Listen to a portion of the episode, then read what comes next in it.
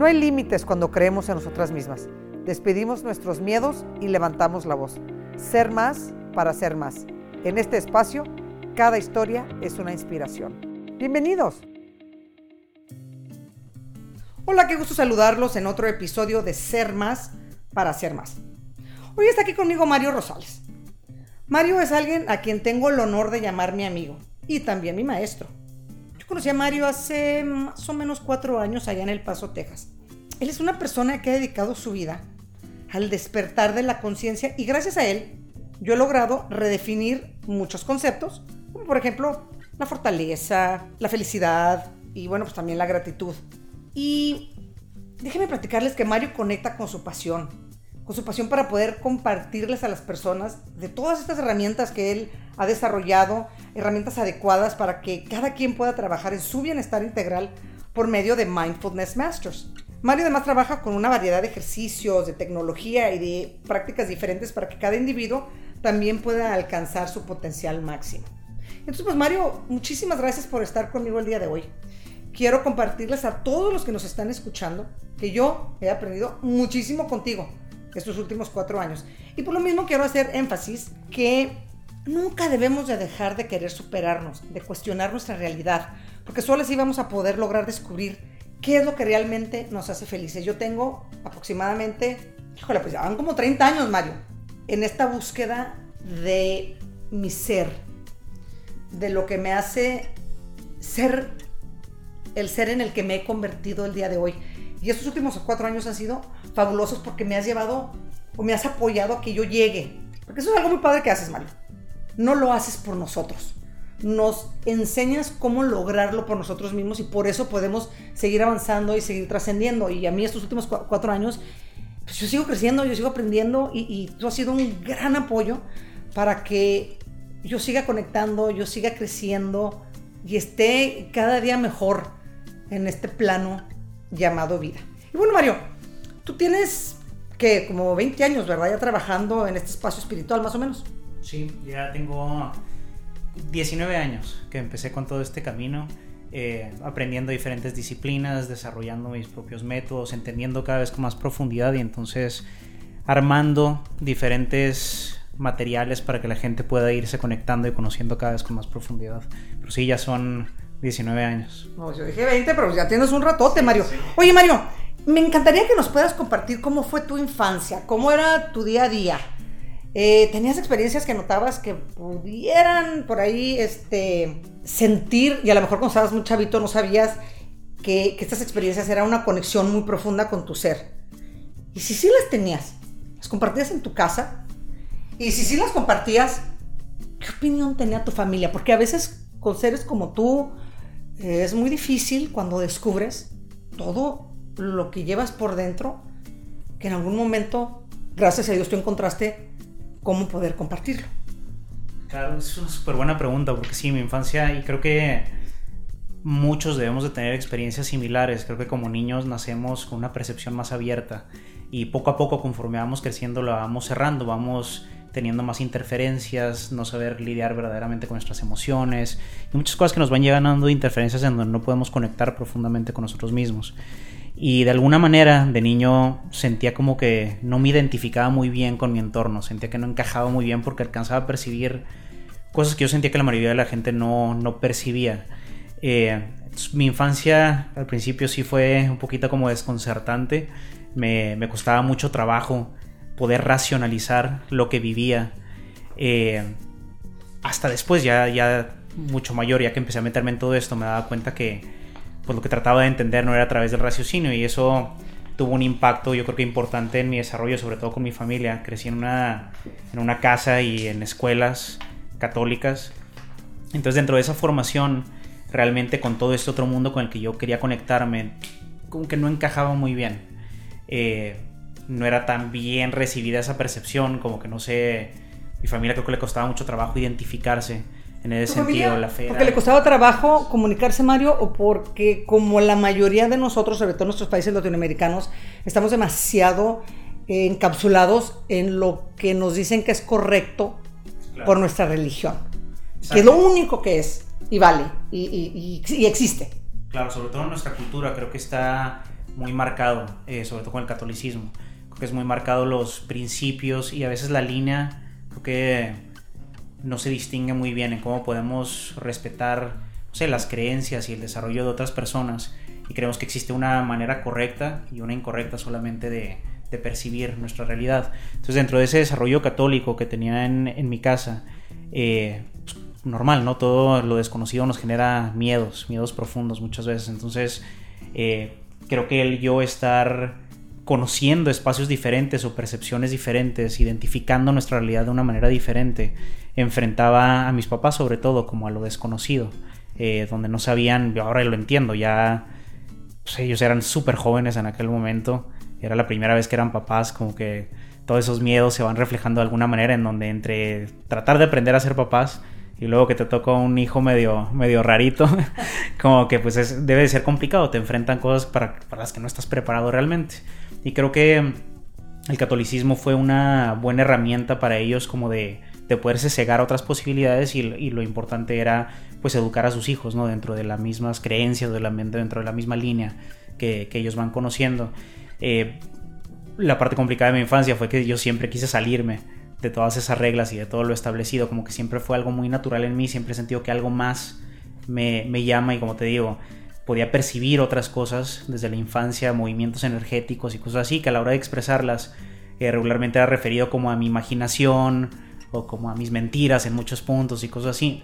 Me llevó por muchos años a yo dudar incluso muchísimo de la realidad que yo podía percibir. Eh, ya con el paso del tiempo que me fui educando, fui primero haciendo como me acuerdo pequeños experimentos conmigo mismo donde trataba de observar algo, lo ponía a prueba y luego después lo podía comprobar a través de alguna conversación o con eventos literalmente que estaban sucediendo. Entonces eso me llevó poco a poco a creer más en mí y bueno, ya más adelante fui encontrando otras herramientas con las que les fui dando una forma y estructura a todo eso que podía percibir de chico. Oye Mario, en el 2002 inicias tu educación como chamán. ¿Cómo es que finalmente decides estudiarlo? Ahorita nos, nos, nos estabas empezando a comentar cómo inicias eh, una búsqueda de, de, del entendimiento de lo que te estaba pasando a ti. Pero de ahí obviamente, bueno, pues empiezas a entrar dentro de un espacio en donde finalmente decides que tu, llama, tu llamada en, en, en, este mundo, para esta vida, es, es de chamán. ¿Cómo inicias? ¿Qué, ¿Qué es lo que te despierta? ¿Qué es lo que te mueve? ¿Por qué decides estudiar el chamanismo, Mario? Eh, en algún momento después de... Tuve un evento fuerte en mi familia eh, cuando yo tenía alrededor de 15 años. Eh, tuve un evento bastante fuerte en mi familia con mi papá y eh, sentía mucha frustración, sobre todo en, este, en esta formación católica en la que yo había estado. Sentía mucha frustración donde no, no sentía que las respuestas las podía encontrar a través de, de, lo que me habían educado. No sentía que tenía esa conexión con la, con la religión.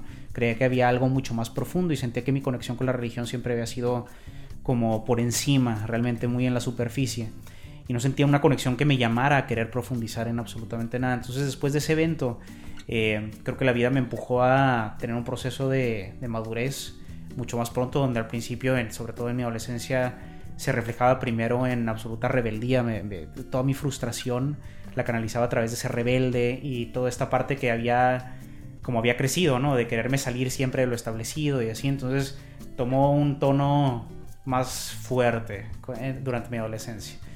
Dentro de todo eso, eh, en algún momento viajé a, Oaxaca con algunos amigos y fueron mis primeras experiencias con ese mundo chamánico. Eh, dentro del viaje tuvimos una experiencia con un, eh, en un temazcal.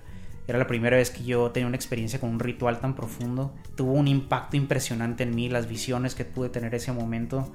Me sentí identificado por primera vez con algo que verdaderamente conectaba conmigo siguió la experiencia del viaje increíble. La verdad es que nunca ido a Oaxaca en aquel entonces. Eh, y en, en, parte del viaje, ya muy cercano al final, me topé con una persona que inmediatamente hizo clic conmigo. Pudimos platicar muy a fondo de experiencias de otras vidas que en el momento se me hacía algo impresionante, incluso lo sentía hasta un poco engañoso, como fraudulento. Sentía que había un fondo más siniestro ahí en, en esa conversación que estaba teniendo con este señor y eh, bueno, él me, me, decía que en otra vida habíamos tenido una conexión más profunda, que éramos chamanes. Entonces empieza a platicarme mucho de, de, esa otra vida y me hace una invitación. Me dice que él tenía una deuda conmigo y que pues, el momento de, de, pagarla era recordándome todo lo que habíamos experimentado en esa otra vida, como que era el trato que teníamos. Entonces todo esto sonaba como demasiado fantástico, como, no sé, sonaba muy raro.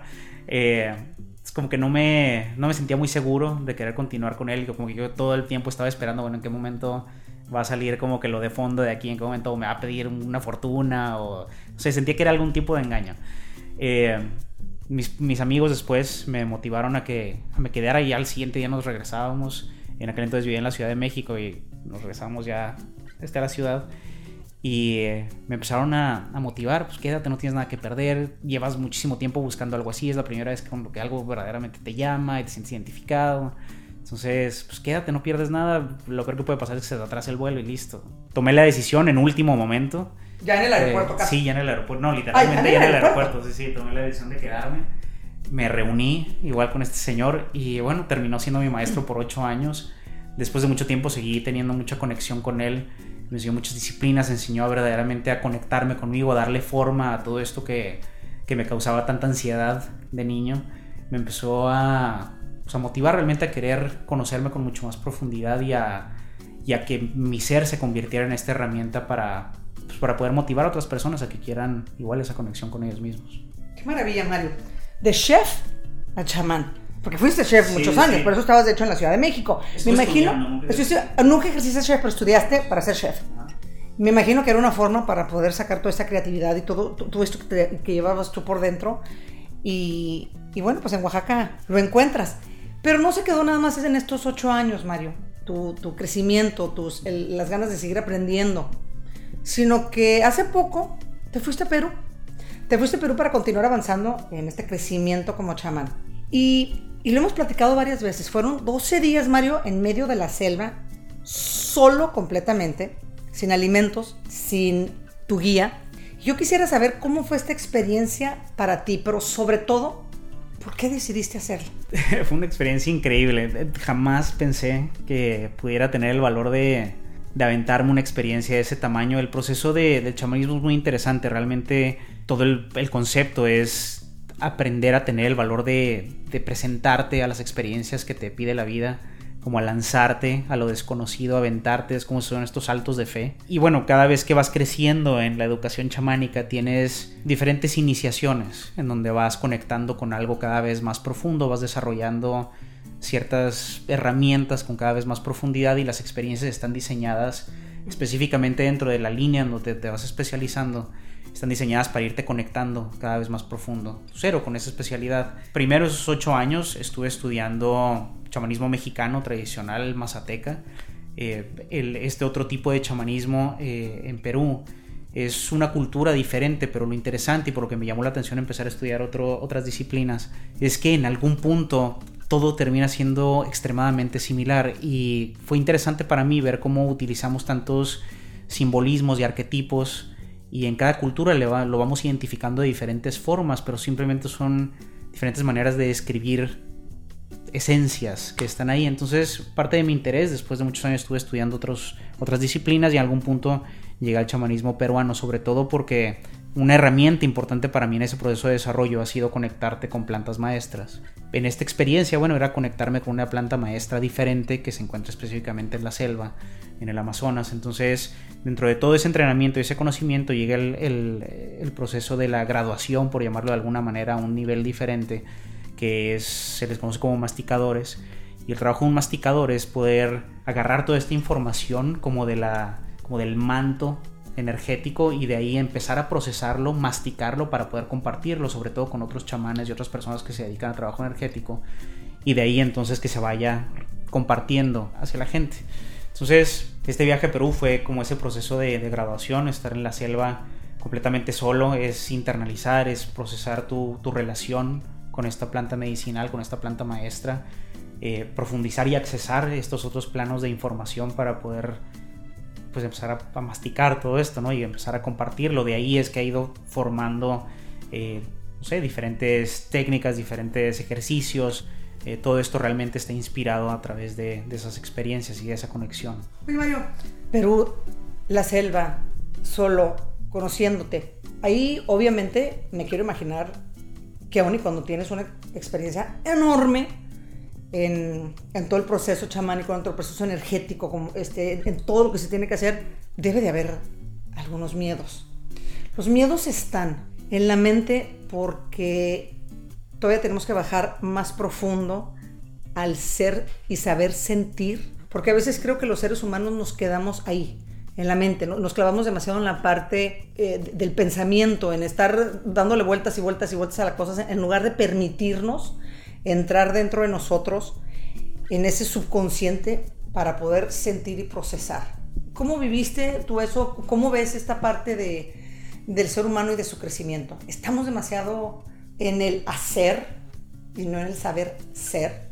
Definitivamente eh, estamos batallando un poco en, encontrar ese balance entre hacer constantemente y saber ser y definitivamente el saber ser va muy relacionado a nuestros sentimientos, a nuestras emociones, a las decisiones que tomamos. Y te puedo decir que mi experiencia en Perú fue absolutamente aterradora. Empezó el terror mucho tiempo antes de irme, meses antes de irme. De hecho, tuvimos eh, oportunidad de convivir poco tiempo antes de irme a Perú.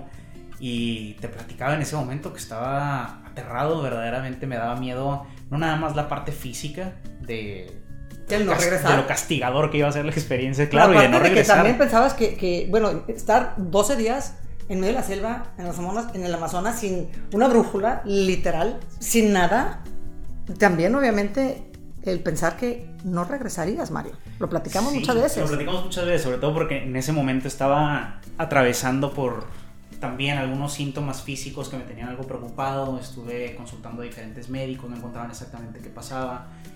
Eh, todo tenía que ver con algo gastrointestinal. Entonces la experiencia que iba a vivir allá iba a tener un impacto importante eh, en, mí, en, mi, ser físico. Y bueno, pues también aparte de los riesgos que existen de manera externa, pues efectivamente es la mitad del Amazonas. Eh, tiene una vida la selva que es impresionante, la energía de los animales, todo lo que se mueve, cómo se mueve. Es un terreno absolutamente desconocido para mí. No soy fan de estar como afuera acampando y durmiendo y cosas así.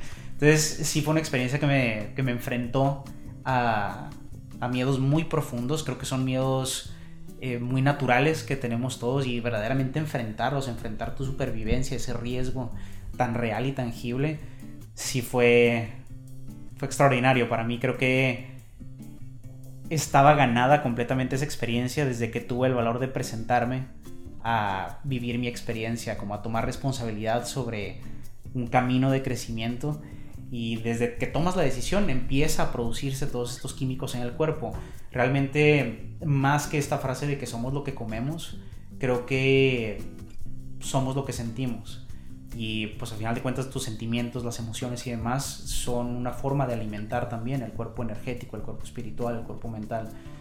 Entonces creo que, creo que somos lo que sentimos y efectivamente si observamos, bueno, nuestros sentimientos van alimentando nuestras emociones, nuestras emociones van eh, alimentando nuestro proceso de toma de decisiones, nuestras decisiones van teniendo un impacto sobre las acciones que vamos tomando.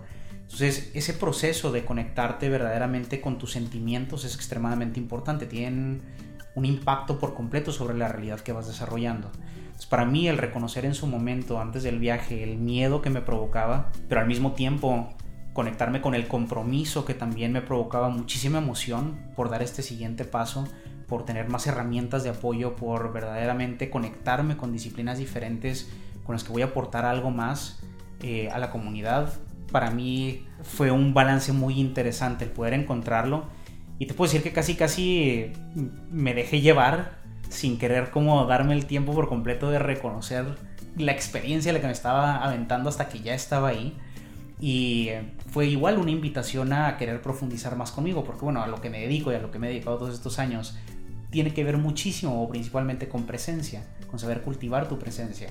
Y para mí fue muy interesante como una experiencia tan importante y que me inspiraba tanto miedo a pesar de pues, la experiencia que tengo de todos estos años, aún así me fui por un camino donde intentaba desconectarme conmigo de mí para no reconocer ese miedo y, la realidad ¿no? de lo que estaba viviendo. Me aterraban el no regresar, el no volver a ver a mi esposa, el que se quedara sola tanto tiempo y que estuviera ella también con la preocupación y con el miedo y demás. Entonces, fueron definitivamente muchas cosas con las que me estuve enfrentando en ese proceso.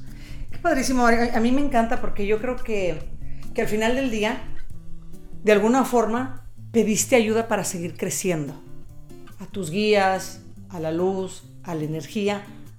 Y la pediste de alguna forma directa e indirecta para seguir avanzando, para que tú también pudieras seguir apoyando. ¿Por qué crees que a tanta gente todavía le es tan difícil pedir apoyo? Por ejemplo, yo conozco muchísimas gentes que son muy escépticas este, sobre el tema que, el cual estamos conversando. Y en ocasiones les da mucho miedo intentar cualquier otra herramienta, aún y cuando en el fondo, muy en el fondo, saben que es algo que puede apoyarles para poder salir de ese espacio, de esa oscuridad, de donde no pueden seguir avanzando en, en ese sentir. ¿Por qué crees que todavía tenemos tanta resistencia a encontrarnos realmente? Pues bien, mi experiencia y como tú lo has vivido a través de, del trabajo que hemos ido haciendo juntos, eh, parte fundamental de ese trabajo tiene que ver con tomar responsabilidad, con verdaderamente entender que toda esta vida que estás experimentando es tu creación y tomar responsabilidad sobre esta creación pues no es cosa fácil, ¿no? Siempre es más sencillo poder decir, no, es que estoy atorado con esto porque me hicieron, es que estoy atorado con lo otro porque no me permiten, es que estoy atorado con bla, bla, bla porque me está pasando. Y el darte cuenta que ni te está pasando, ni te están haciendo, ni nada de esto, y, esto, y tomar esa responsabilidad sobre lo que tú vas creando, pues es, muy difícil. ¿no? Es complicado porque, bueno, primero observas tu pasado y dices, eso quiere decir que todo lo que he estado viviendo en todo este proceso, yo lo he ido creando. Y reconocer en el espacio que has creado para ti y muchas veces sin ese, esa conexión tan profunda de cómo llegué a este momento, sí es aterrador. Y a final de cuentas todo esto va dirigido a que te motives y que te inspires a que quieras estar conectado con esa responsabilidad, a que quieras verdaderamente aprender a estar presente, a reconocer tu entorno, a reconocer cómo estás alimentando ese entorno, a reconocer tus ritmos y entonces quererte responsabilidad, responsabilizar perdón, sobre tus acciones del día a día. Tenemos bastantes distractores constantemente que nos ayudan a, tratar de cultivar este balance entre desconectarnos y estar presentes. Entonces, creo que para mucha gente sí es mucha confrontación el tomar en cuenta que tienes la oportunidad de responsabilizarte por completo de la vida que estás generando. Para cambiarla, si así lo deseas. Porque yo creo que todos tenemos la libertad de escoger seguir en el mismo camino o cambiar, mejorar, sentir, ir encontrando ese espacio eh, tan maravilloso de saber estar como hace rato lo platicábamos, home, en el hogar. Tú me preguntaste hace rato qué era el hogar para mí. What is home? Y yo te dije algo que no hubiera contestado hace muchos años. Te dije que para mí es caminar de la mano con mis hijas al colegio, es tenerlas aquí en este espacio donde, las siento, es el día al día, el platicar, el, apoyarlas a su crecimiento, el educarlas. Eso es el hogar para mí. No una casa, no porque a veces confundimos eso. Entonces, para mí ha sido muy enriquecedor, Mario, todo lo que, todas esas experiencias que he vivido, todo este apoyo que tú me has dado. Y yo creo que todavía no, no, todavía hace algunos años estamos muy cerrados a hablar de estos temas, a hablar de la espiritualidad, hablar de, de, toda la cantidad de ejercicios y de herramientas que hoy, que hoy existen. Y me gustaría saber si en base a todo el trabajo que, que tú has tenido, estamos realmente entrando a alguna etapa donde estamos generando más conciencia los humanos para saber serlo. Eh, hablamos, obviamente, se, habla mucho de pesimismo, se habla de toda la cantidad de crisis que hoy estamos viviendo, pero desde donde tú estás, desde tu trinchera, observas otra realidad, Mario. Sí, creo que mi percepción es diferente en el sentido que definitivamente hay más apertura. Te puedo decir que hace 19 años que, inicié con todo esto, definitivamente no había la apertura que, existe ahora. Había mucho más resistencia. Aparte cuando inicié, bueno, inicié como te dije en la Ciudad de México, donde la mentalidad a veces es mucho más abierta. Cuando empecé a poner todo esto en práctica, ya fue en una ciudad mucho más pequeña, en El Paso y la mentalidad es diferente. Creo que a la gente le ha costado trabajo aprender a diferenciar la religión de la espiritualidad. Y entonces ahora la gente verdaderamente quiere conectar con su espiritualidad, quiere verdaderamente tener ese, esa conexión profunda con ellos mismos y con su entorno. Muchas personas lo, lo direccionan a través de las religiones y conectándose verdaderamente con, con su religión. Y otras personas van encontrando otras vías. Eh, incluso todo esto de trabajo energético sí es ahora mucho más abierto, es mucho más aceptado. Eh, ya no existe tanto escepticismo como, como existía antes. Entonces, creo que cada vez más personas van, van encontrando a través de qué tipo de disciplinas quieren empezarle a dar forma a su espiritualidad, quieren empezarse a responsabilizar de su espiritualidad. La conciencia, Mario, la conciencia colectiva, ¿crees que estamos viviendo más crisis? ¿Crees que las cosas están peor? ¿O tú crees que hemos mejorado, sin embargo nos enteramos de más cosas más rápido por toda la tecnología también que estamos viviendo? ¿O, si crees que vamos empeorando como, como humanos, como, como una conciencia colectiva negativa o, una, o, estamos realmente saliendo y despertando más en el saber ser? Yo creo que cada vez estamos más conectados con saber ser y si observamos todo lo que está sucediendo eh, en el mundo, yo no creo que estemos cada vez peor. Eh, o que sea todo tan devastador como lo queremos observar muchas veces o como se maneja la información. Definitivamente existe muchísima violencia, mucha carencia, mucha crisis en nuestra sociedad en este momento, pero creo que es un síntoma, yo lo veo más como revolución y no necesariamente como agresión lo que está sucediendo. Y creo que precisamente porque cada vez somos mucho más conscientes, vamos teniendo más claridad de la sociedad que estamos creando, de esos momentos claves de evolución que vamos teniendo. Y ahorita efectivamente, como decías, por esa comunicación más rápida que tenemos, vamos teniendo información en las manos instantáneas y por eso podría parecer que existe más violencia, que existe más crisis. La realidad es que hemos evolucionado muchísimo como humanidad, somos más pacíficos de lo que hemos sido a lo largo de nuestra historia y los actos de violencia que podemos ver ahora son un síntoma de la frustración que existe precisamente por ese nivel de conciencia y que es bastante palpable que es necesario un, un, cambio. Y creo que ahorita simplemente es la expresión de la necesidad de cambio que estamos experimentando, pero sí creo que hay más conciencia, sí creo que vamos mejorando, sí creo que hay más espacio para mejorar, pero requiere de estos cambios que ahorita estamos enfrentando. Que bueno, pues las sacudidas generan cambios impresionantes esos procesos de, cambio regularmente no son armoniosos y hermosos como nos gustaría pensar. La verdad es que el cambio es doloroso, el cambio es muchas veces forzado, obligado y bueno, sí se puede sentir como algo violento definitivamente. Pero los cambios son una constante y no lo podemos parar. Claro. Como, como, el aprendizaje, el aprendizaje también es algo que ahí está siempre, cuando estás abierto a seguir creciendo.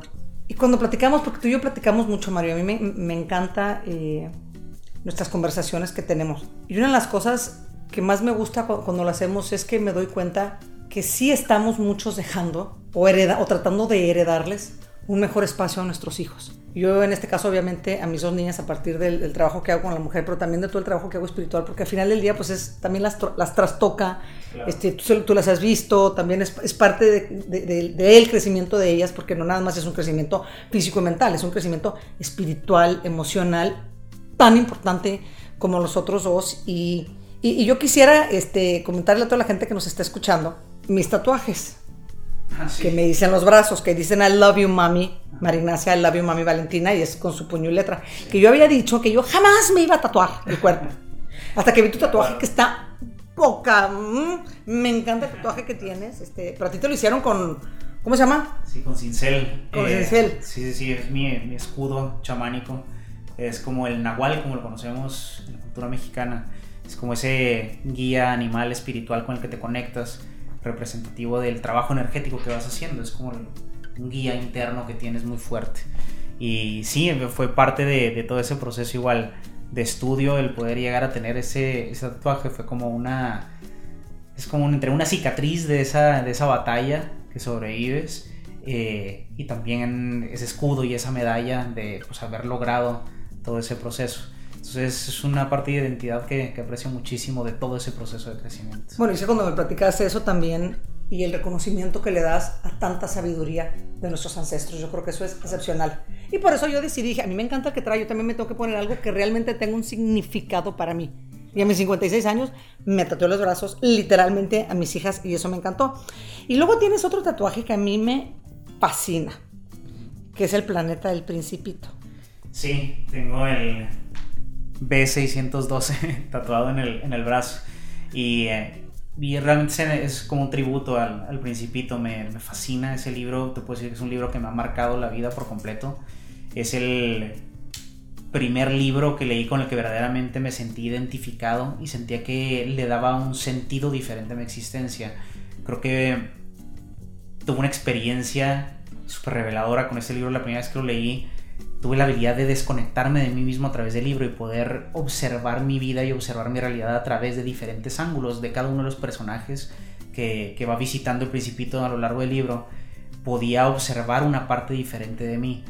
Y eso fue la primera vez que lo leí bien de manera consciente. Me acuerdo que de niño me lo dejaron de tarea en la escuela alguna vez me, daba flojera leer de, niño, no me gustaba leer para nada. Y ahora lees de una forma este, impresionante. Sí, sí, pero la primera vez que me dejaron leerlo en la escuela, claro, pero no lo leí bien, no le puse atención, me dio flojera hacerlo, era yo era súper flojo para la escuela. Eh, y, bueno, ya después de años después que lo, que lo leí, verdaderamente lo leí, fue una experiencia impresionante para mí, fue, fue la primera vez que me, me motivó algo a querer entender más de esta realidad, más de la existencia humana, más de la experiencia humana. Entonces es un libro maravilloso. Increíble. Es uno de los libros que a mí también me gustó muchísimo cuando yo estaba este, yendo a high school o la prepa, que lo leí por primera vez, creo que estaba en, en noveno, freshman, que es como tercero, secundaria. Y yo se los regalé a mis niñas, uno a cada una cuando nació. Y luego alguien más les regaló un libro Principito. Tienen como cuatro. Ah, tú le regalaste el libro Principito, el que se abre así divino. Sí, mi esposo ya se lo regalamos les Fascinan los libros del, del Principito. Y, y, hablando de las niñas y, y, la importancia de un libro tan maravilloso y tan enriquecedor y tan, tan profundo, porque tiene unas enseñanzas impresionantes el Principito. Para mí siempre ha sido muy importante conectar con mis hijas a través de la gratitud. Valentina y la María Ignacia, mis dos niñas, hacemos un ejercicio todas las mañanas desde hace poquito más de cuatro años y medio, en donde damos gracias por tres cosas. Cuando empezamos, creo que te lo platiqué, empezamos a dar gracias a las niñas, y mami, ¿qué doy gracias? Pues, lo que quieran, pues a dar gracias por los juguetes y por eh, cosas que ellas veían, ¿no? Por los perritos.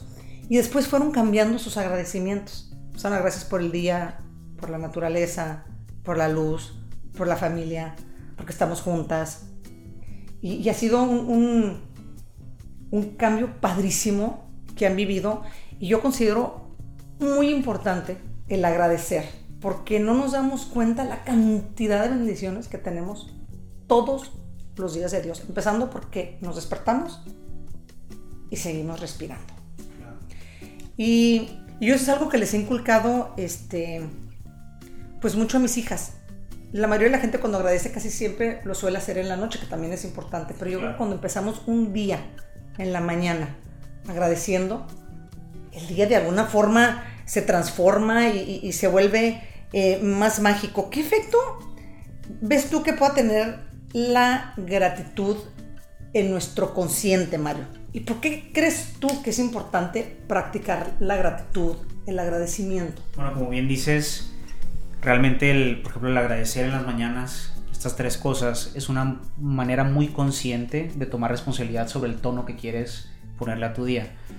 Y bueno, el agradecimiento genera dopamina, genera serotonina, estas moléculas que nos hacen verdaderamente sentir felices, como identificamos la, la felicidad. Y como decíamos hace un momento, toda nuestra realidad va inspirada de inicio por nuestros sentimientos, que después van alimentando las emociones, decisiones, acciones. Eh, entonces, al iniciar desde el primer momento de tu día alimentando este, este sentimiento de agradecimiento, va teniendo una consecuencia como, como una hilerita eh, que va impactando absolutamente el resto de tu día. Es una excelente disciplina con que, con que iniciar y es parte de tomar responsabilidad sobre lo que alimentas a tu ser.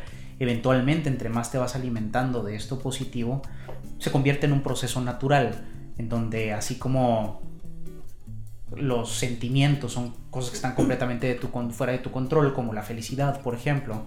Eventualmente, entre más estás en esa sintonía de felicidad, eso te va llevando a más experiencias que generan gozo, por ejemplo, que sería una consecuencia de vivir en felicidad. El gozo estaría siendo alimentado por las experiencias que vas viviendo todos los días. Una vez que decides vivir con felicidad, entonces las experiencias con las que te vas conectando y lo que vas reflejando tienen que ver con gozo. Y así es como vas tomando ahora decisiones que generen más gozo y eso te lleva a tomar acción sobre cosas que generan más gozo. Lo mismo sucede con el agradecimiento, empezar tu día con gratitud, vas alimentando igual esa, ese sentimiento de estar agradecido y eso te va llevando a otras experiencias que lo van creciendo en una dirección congruente. Y desde ahí, justamente desde eso, desde tomar una decisión así, desde inculcarle eso a tus hijas, por ejemplo, es como aprendes a ir tomando responsabilidad sobre la realidad que vas, que vas creando. Vivimos en una realidad de dualidades. Entonces existe exactamente igual de positivo que de negativo. Realmente te depende, depende de ti está en tu control con qué te quieres estar conectando. Y eso no quiere decir ignorarlo. La actitud la, tu, actitud, por supuesto, que va a tener un impacto muy importante en tu percepción. Y claro que a través de tu percepción es como vas alimentando otra vez estas sensaciones, estas emociones, sentimientos. Entonces, todo tiene que ver con desde el momento de presencia y realmente el ejercicio que están haciendo en las mañanas es un ejercicio de presencia. Es aprender a identificarme en este momento y que yo, tomando responsabilidad, quiero elegir conectarme con lo positivo de este momento. Y entonces ya le pongo ese tono al resto de mi día y bueno, ahora me mantengo presente para tratar de cultivar y mantener cada vez más esa frecuencia. ¿Cómo puedes describir la experiencia humana? ¿Por qué crees que estamos aquí? ¿Qué venimos a hacer? Yo creo que estamos en esta vida para vivirla. Porque la vida literalmente es eso, simplemente es vivirla. Y la experiencia humana es ¿sabes? Aprender a tomar responsabilidad y donde no nada más existes eh, por existir. Eh, algo, por, por, ejemplo, que me, me, topó muy seguido en las, en las sesiones es la gente que quiere encontrar su propósito. Y se me ha hecho interesante y lo que comparto en mis sesiones. Yo no creo que todos tengamos un propósito, no creo en esta onda donde naces con un propósito de esta existencia y te corresponde encontrarlo y después ponerlo en movimiento. Creo que, igual como te digo, el, propósito de la vida es la continuidad de la vida y somos una expresión de la vida simplemente, igual la vida es para vivirla. Y si quieres, puedes darle un propósito a esa existencia. Si quieres, puedes conectarte con algo que te motive y te inspire para atribuir algo a esta existencia. Pero no creo que todos tengamos un propósito como tal. Y creo que parte de la experiencia humana tiene que ver con eso, con que descubras no tu propósito, sino descubrir qué te motiva para quererle dar un propósito a tu existencia. ¿Cómo definirías eso que le llamamos alma, Mario? ¿Existe? Sí, sí, lo vemos, eh, no sé, creo que alma tiene esta como connotación religiosa.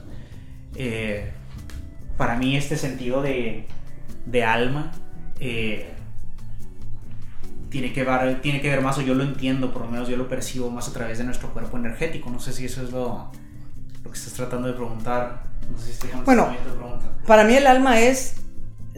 yo, yo, yo me visualizo que todos ser somos entes de luz. Y el cuerpo es el cascarón para andar transitando por este planeta. Y entonces hay gente que le llama el alma, yo le llamo luz que es lo que nos conecta al final del día con el todo, que algunos le llaman Dios, otros le llaman el universo, otros le llaman este, source, cada quien, a eso me refiero. Sí tenemos, somos luz, somos, ¿qué somos? ¿Quiénes somos, Mario? Creo que en esencia sí somos estos, sí, este cuerpo energético, efectivamente, que es eterno y que literalmente se expresa en todas las personas que, existimos y si es parte, si es una de las expresiones eh, de quién somos. Y creo que ese, ese ser interno, creo que esa alma, ese espíritu, ese cuerpo energético, es el que va tratando de darle sentido a su razón de ser a través de tantas experiencias, a través de experimentarse en estas expresiones, en la naturaleza, como seres humanos, en absolutamente todo con lo que puedes conectar. Y creo que simplemente es esta energía tratando de, hacer sentido de su existencia. Con todo esto que estamos este, platicando, y todo lo que has aprendido, ¿cómo vas a seguir aplicando? Además de las herramientas, porque tienes una herramienta maravillosa que le llamas el, ¿qué es? El 20-10-20. Sí. Y luego además vas a iniciar con este, un proyecto padrísimo, porque acabas de estar en Chiapas, en donde vas a hacer un primer retiro a principios del 2020. Sí, sabes que estoy súper emocionado por, por ese proyecto, como te digo, fueron cosas que empezaron a nacer después de la experiencia en Perú y donde identifiqué que bueno, ya era momento de, de dar un paso más donde estas herramientas las pueda compartir con más personas.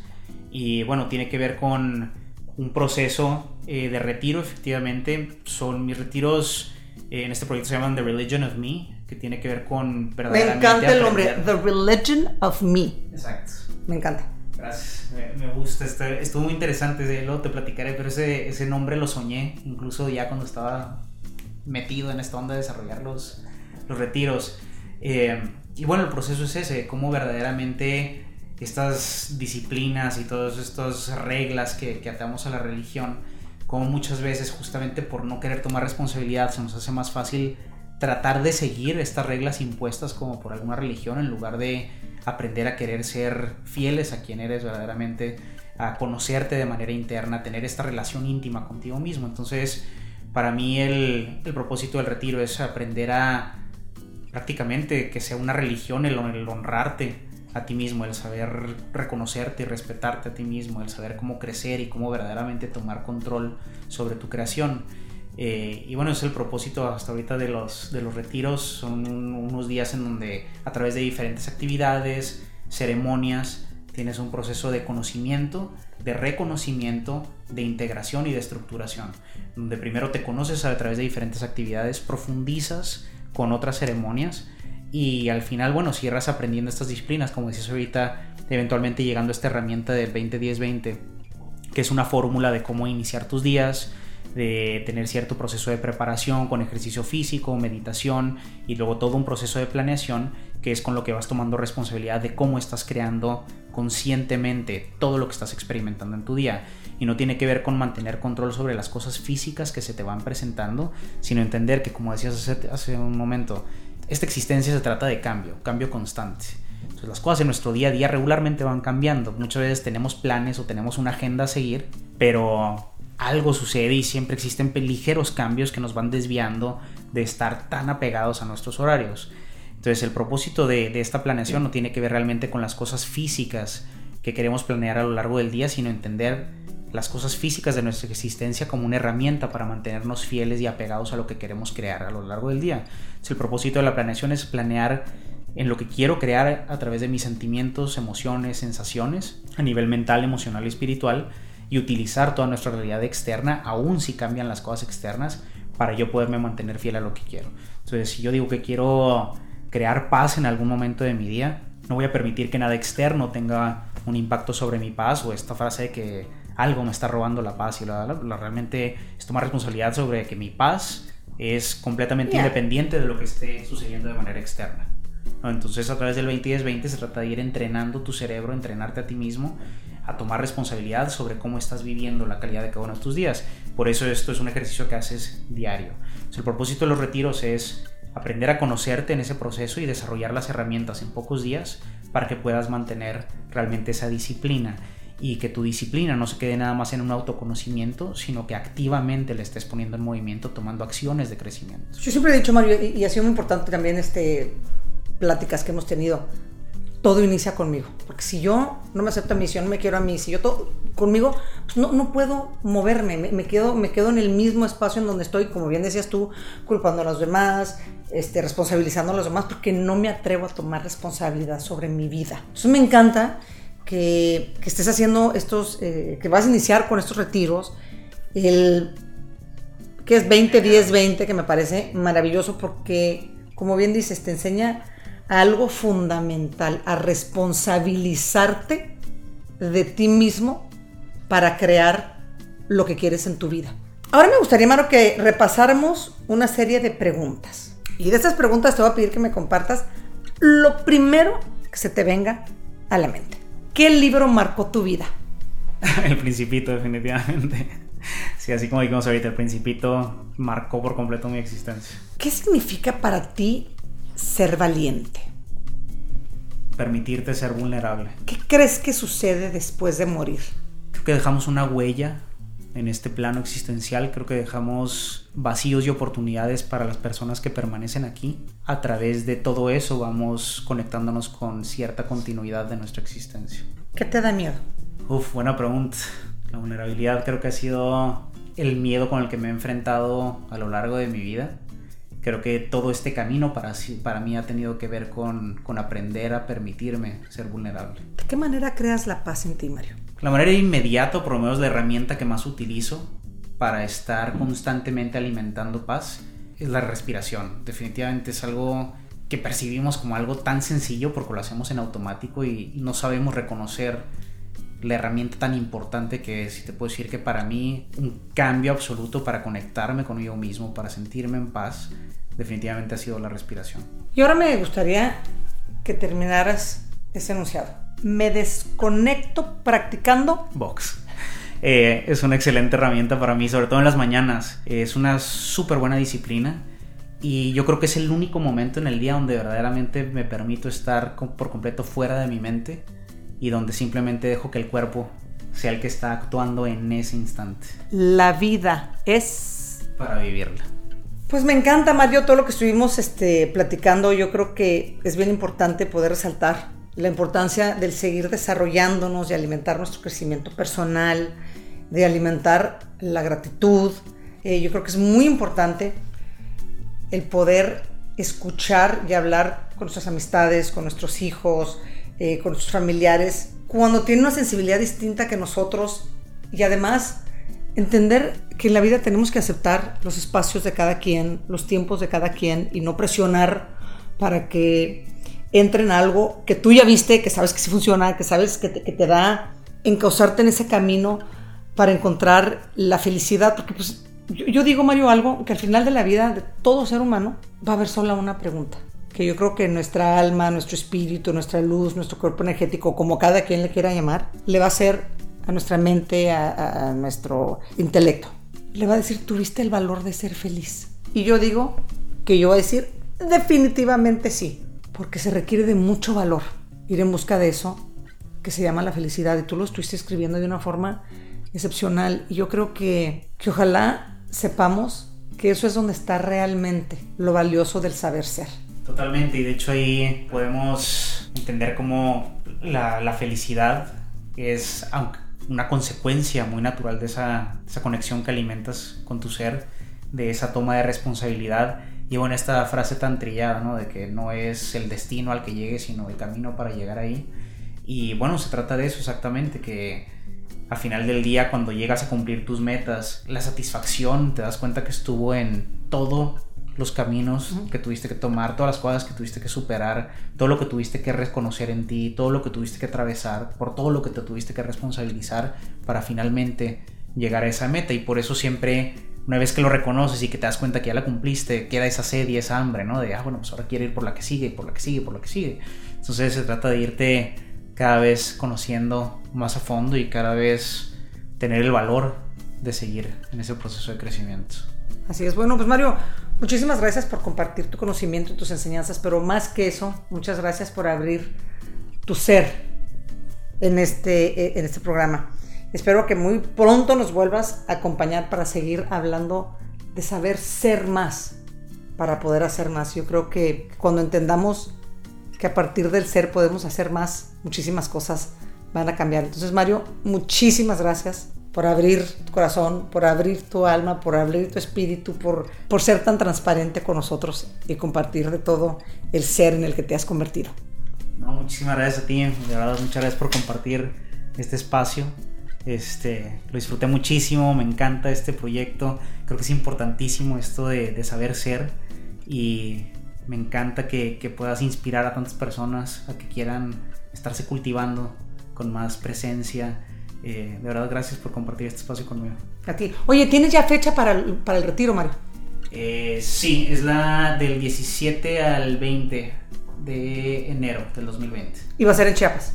Eh, todavía estamos entre Chiapas y Guadalajara, todavía no está decidido, pero ya la página está por terminarse. Cuando se termine la página, eh, thereligionofme.com. Ahí va a estar ya toda la, la información, ya con un lugar que tengamos súper súper decidido. Ahorita estoy esperando nada más algunos pequeños detalles que ajustar, pero, pero sí, ya definitivamente es en esas fechas. Pues maravilloso, me aguardo en un espacio porque yo definitivamente voy a estar en el primer retiro The Religion of Me. Y va a estar en thereligionofme.com. Así es. Perfecto, Mario. Pues muchísimas gracias y para nos seguimos viendo, pero además en el retiro que sé que va a ser algo fabuloso.